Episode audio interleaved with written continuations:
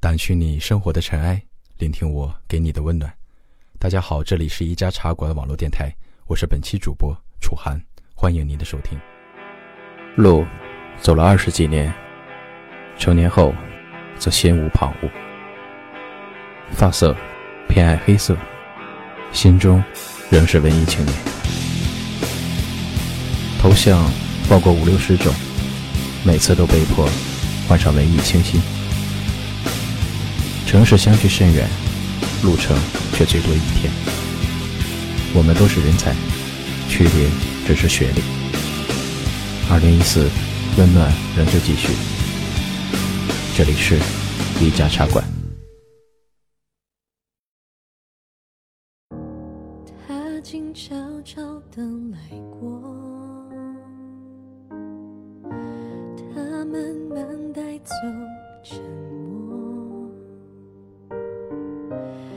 是最后的承诺，还是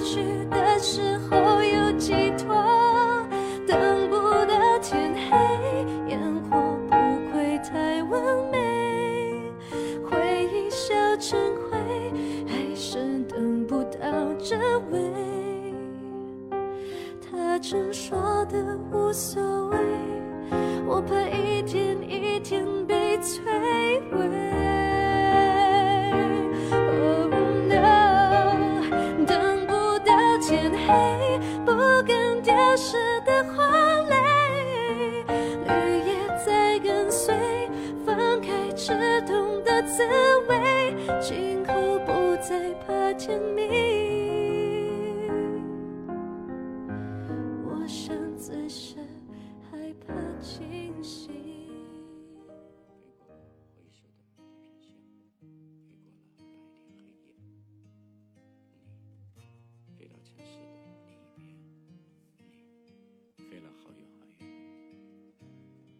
飞过了蓝色的海岸线，飞过了昨天。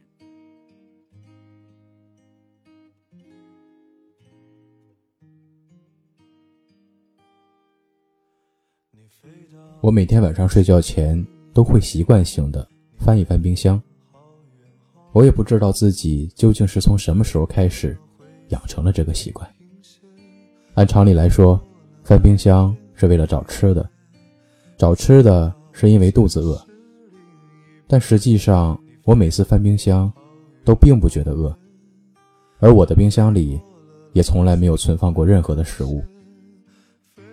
一年前，我搬到了这所单身公寓里，因为看见有一个厨房，我便心血来潮的买了一个很大的冰箱，琢磨着从今往后终于可以买点东西扔冰箱里，然后天天在家里自己做做饭吃。但我终归是一个懒散的人，每天下班回家累得半死，连买菜都懒得去，更不用说开火做饭了。于是我还是像以往一样每天下馆子，这个大冰箱也成了一个奢侈的摆设品，还挺费电。可是我从来都没有后悔过买这个冰箱。或许对于我而言，一个有厨房、有冰箱的房子才能算作一个家。它摆在屋子里，让我有一种莫名安心的感觉。所以每次晚上睡觉前，我都会朝圣一般的去翻一翻冰箱，想象着里面放满食物的样子。即使每一次看着里面空空如也，也会有一股淡淡的失落。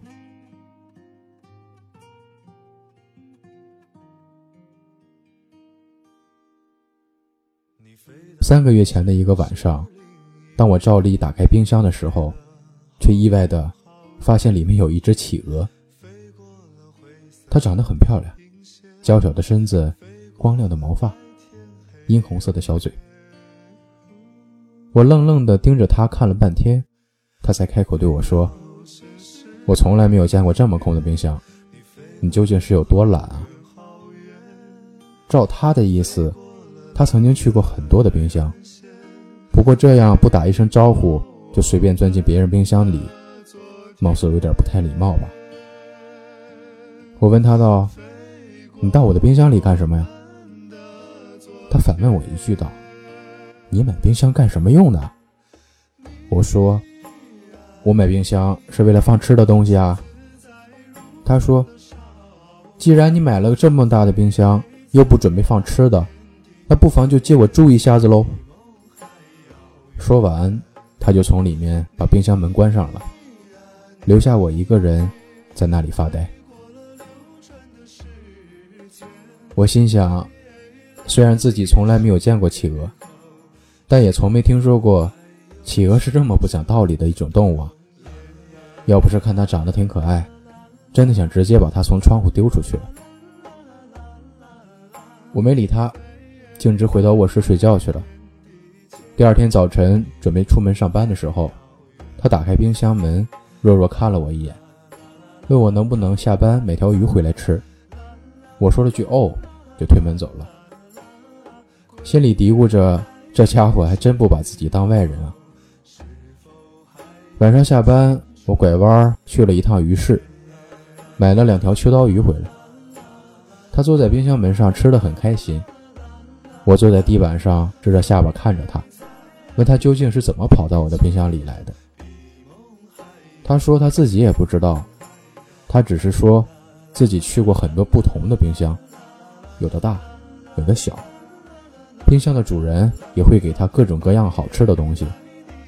不过第一次看见这么空的冰箱，所以才打算在这里常住下来。我叹了口气说：“反正空着也是空着，那不如就养一只企鹅吧，也没啥影响。”怎料他忽然的不开心了，瞪着小眼珠跟我说：“喂，拜托你搞清楚，不是谁养谁的关系，好吧？”你以后别把我当成你的宠物，明白吗？你也别指望我会屁颠屁颠的跟在你的屁股后边。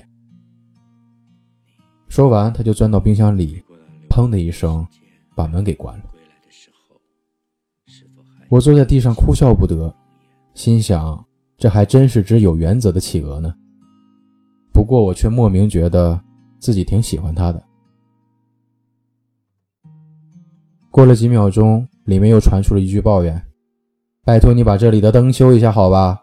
每次开门都亮着，门一关就暗了。”于是两天后，这个冰箱被我改造成了史上最莫名其妙的冰箱：一开门灯就暗，一关门灯就亮。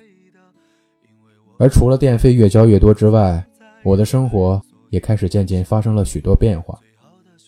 我会每天下班去鱼市买几条新鲜的鱼回家。两条给他吃，两条自己做菜吃。每天晚上睡觉前翻冰箱的习惯，也变成了敲三下冰箱门，等他开门，然后一起聊一会儿天儿。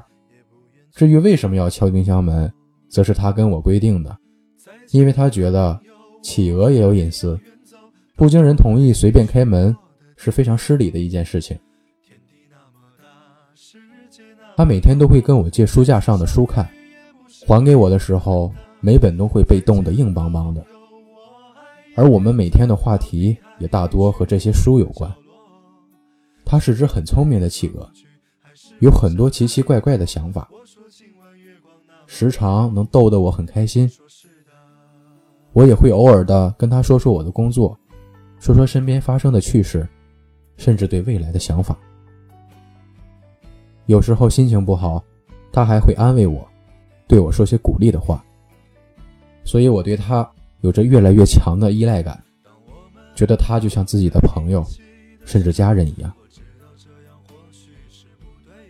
他似乎也试着想融入我的生活里，比如有一天晚上吃鱼的时候，他提出要吃我做的红烧鱼，我很欣然地答应了他，然后我就把它放在了我的餐桌上，吃了一顿晚饭。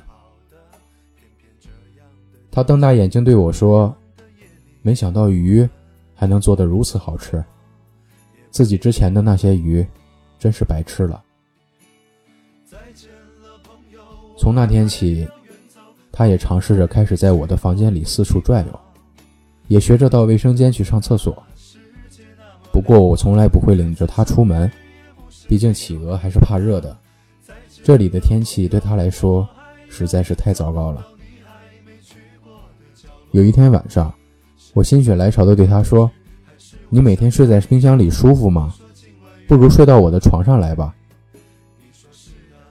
他似乎觉得很吃惊，但是他没有直接拒绝，而是说：“睡在你床上太热了，还是冰箱里舒服。”我说：“那可以开空调呀，开的冷点呗，可以多盖几层被子，就当是冬天嘛。”他盯着我看了半天。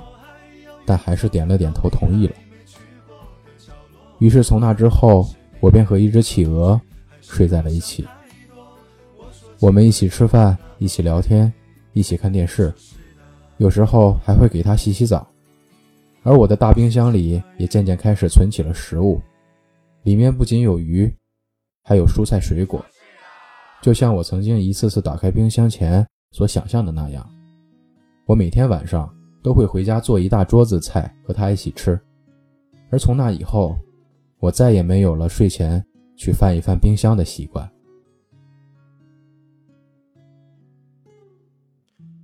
直到上个星期的某一天，我的父母又来家里看我，我很高兴地把这个消息告诉了他，可是他却觉得非常不情愿。我问他道：“你不想见我的爸爸妈妈吗？”他说。我觉得有些奇怪呢，我不知道他们会怎样看我，会怎样看你。我觉得他们一定会不高兴的。我说，有什么关系吗？你这么可爱，他们一定会喜欢你的。更何况我现在过得很幸福啊，他们为什么不开心呢？他说，他们的确希望你幸福呀，但他们希望看到的，并不是一只企鹅。说罢，他摇了摇头，一脸的失落。那天晚上，他执意要钻回冰箱里睡。我一个人躺在床上，把空调关掉，却感到前所未有的寒冷。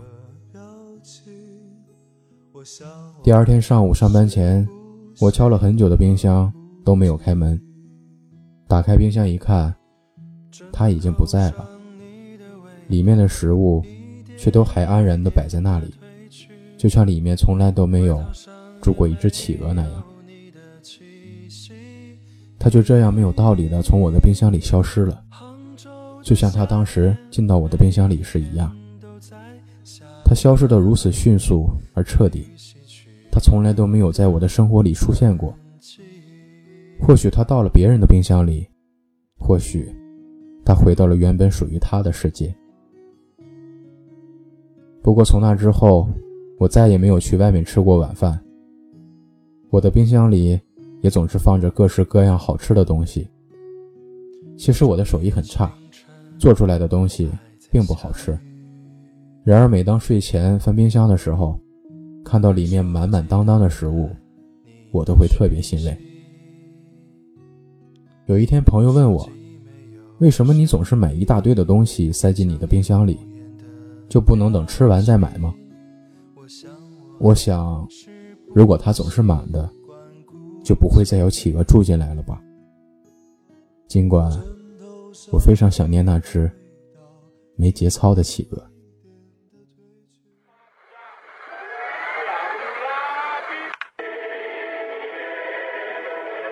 潮乎乎的那种。杭州一般不到一月份是不会下雪的。前几天在雨水没有来的前几天，杭州天气一。在明末那个非常堕落的年代，记得有一次，一桌大概有七八个人，那商场随便溜达一下，在无印良品买了条裤子。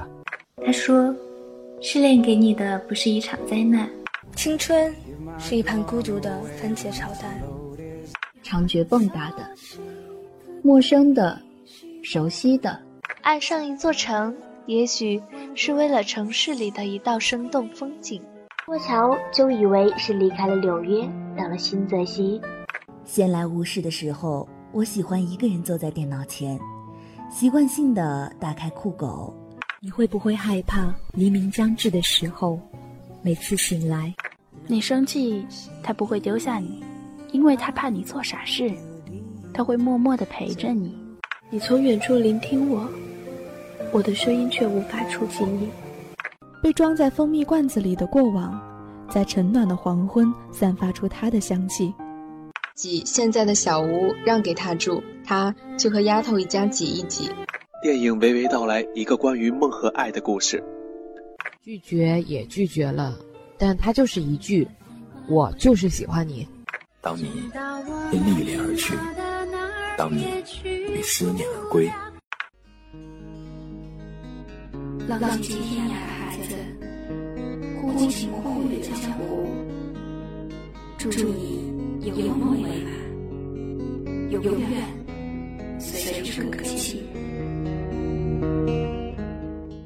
我是掌柜的歌静、莫小冉、小白、戴墨、悠悠然、莫城、小月、素林、楚寒、民谣、浩兰、麦兜、云良、未央、晨曦、叮当、浅墨，去你生活的尘埃，聆听我给你的温暖。